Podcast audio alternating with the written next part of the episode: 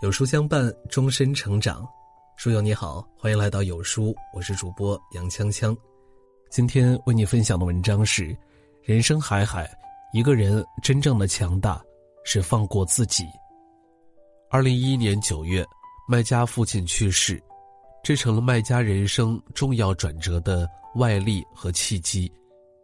一向高产的他，搁笔了三年，选择慢下来，与书香花草为伴。找回自我。当他开始向内求时，发现童年灰暗的记忆，以及对父亲长达二十三年的怨恨，早已逐渐稀释。年过半百的麦家对人生突然有了新的领悟，他想回到童年，回去故乡，去破译人心和人性的密码。于是他执笔写下了《人生海海》。五年后，这本书一经出版。便风靡全球。初读此书，只顾沉迷于故事情节的跌宕起伏，感慨主人公上校曲折坎坷的传奇人生。重读之下，才逐渐体会到麦家在“人生海海”四字背后所赋予的深意。人生如海，有起有落，有沉有浮，想要过好这一生，唯有读懂“放下”二字。罗翔教授说：“把你的苦难当成人生的剧本，当做你必须演好的一个角色。”这句话用在人生海海里的上校身上极为妥帖。他出生在一个小村庄，从小聪明伶俐，学东西总比同龄人快。十三岁那年，他就成了远近闻名的木匠师。倘若循此路径下去，他应该会成为一个技艺精湛的手艺人。在村里过着平静又舒坦的日子。可这一切的美好，在他十七岁的时候被打破了。那时上校照常赶集卖货，没想到突然被抓去充军，从此人生过成了过山车，起起伏伏，没一刻安宁。军营的生活一点都不容易，除了平日的辛苦训练，上校还要上阵杀敌。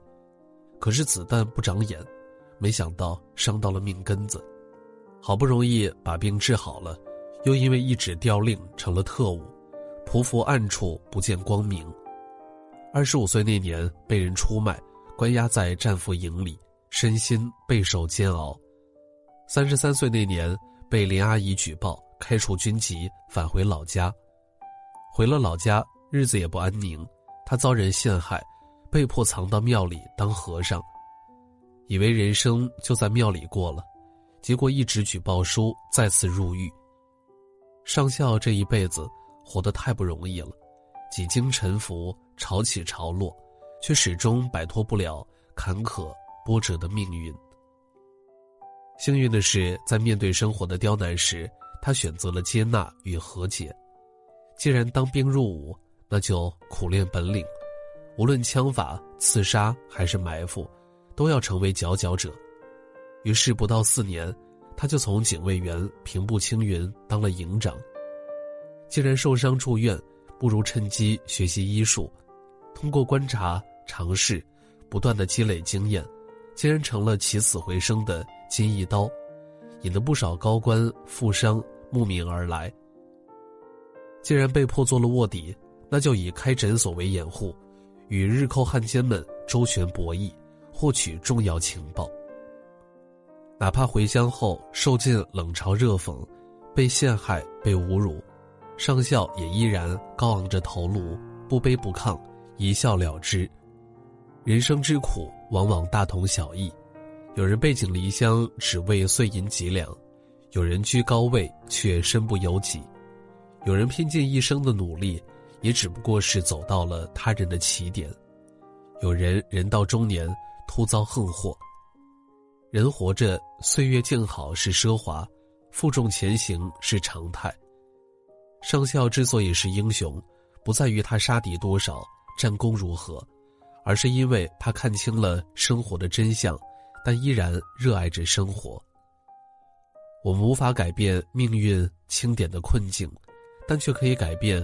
面对困境的心态，有时候绝处逢生的力量不见得是回击，而是懂得接纳与放下，与现实握手言和。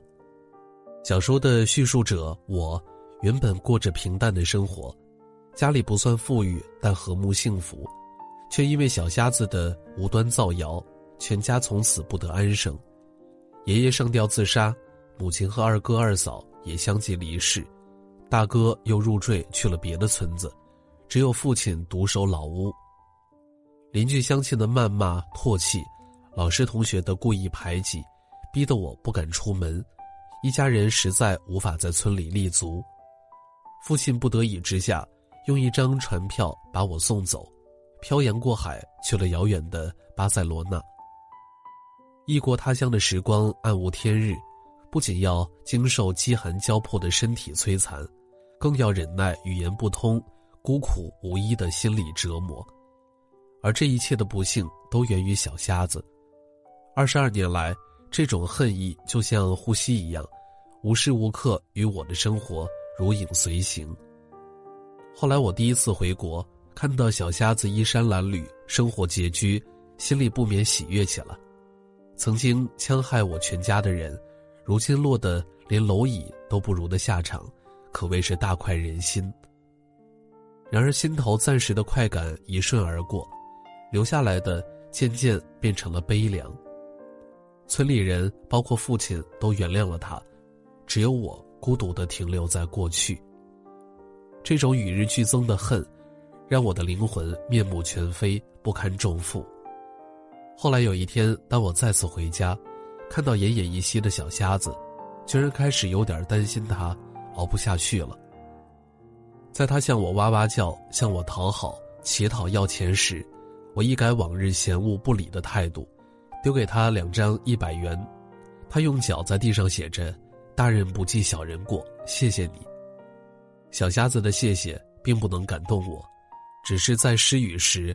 我感受到了放下的慈悲与力量。后来我还承包了小瞎子日后在矮脚虎商店里的所有开支，一直盘踞我心头的恨，终于在一次次的叩问中，慢慢的瓦解。知乎上有一个话题：原谅和算了有什么区别吗？高赞回答是：原谅是放过别人，算了是放过自己。人生海海。多的是不公，倘若渐渐记挂于心，灵魂迟早不堪重负，步履维艰。放过他人的过错，其实何尝不是在解脱自己的内心呢？就像书中所说的：“这是我的胜利，我饶过了他，也饶过了自己。我战胜了几十年没战胜的自己。记住，仇恨是一种力量，但更大的力量是放下。人生如白驹过隙。”与其在一件事情上纠缠太久，不如学会给自己放生。伦敦生活中有一句经典台词：“因为人们都会犯错误，铅笔的后面才会有橡皮。”书写的错误可以用橡皮来擦除，那人生的错误又该如何修正呢？书中的林阿姨告诉我们：与过去的错误和解是一种勇气，更是一种智慧。年轻时的林阿姨曾和上校有段露水情缘。当年上校不但长得潇洒英俊，医术更是了得。林阿姨是个小护士，看着意气风发的上校，心惊摇曳。后来上校总是叫林阿姨“小上海”，生死关头多次冒死保护自己。至此，林阿姨打心底认为上校是倾心自己的。故事的转折是有天晚上。林阿姨发现睡梦中有人抱住了她，他笃定的认为这个人就是上校，也没有挣扎。第二天，他坚定大胆的向上校求婚，可上校拒绝了。陷入爱情漩涡的林阿姨，无论如何都不明白为什么上校要拒绝。失心又失身的林阿姨怒火中烧，她一怒之下连夜写信给上级领导，告上校玷污了自己。而上校也因此被开除了军籍，人生坠入了谷底。若干年后，林阿姨偶然知道，当初夜里偷偷来找她的人，根本不是上校，而是另有其人。而她因为一时的冲动，毁了上校的一生。陷入了深深自责的他，开始探索与错误和解的道路。当得知上校失智发疯后，他义无反顾地赶往了富阳县，花光毕生积蓄，带上校辗转看病，稳定了病情。上校母亲出狱后，他又承担起了照顾老人的职责，尽心尽力，毫无怨言。林阿姨用尽余生为上校遮风挡雨。在上海的小巷子里，上校学会了画画、养蚕。他不再像以前一样疯癫发狂，而是成了一个天真纯粹的儿童，简单而快乐，安逸而幸福。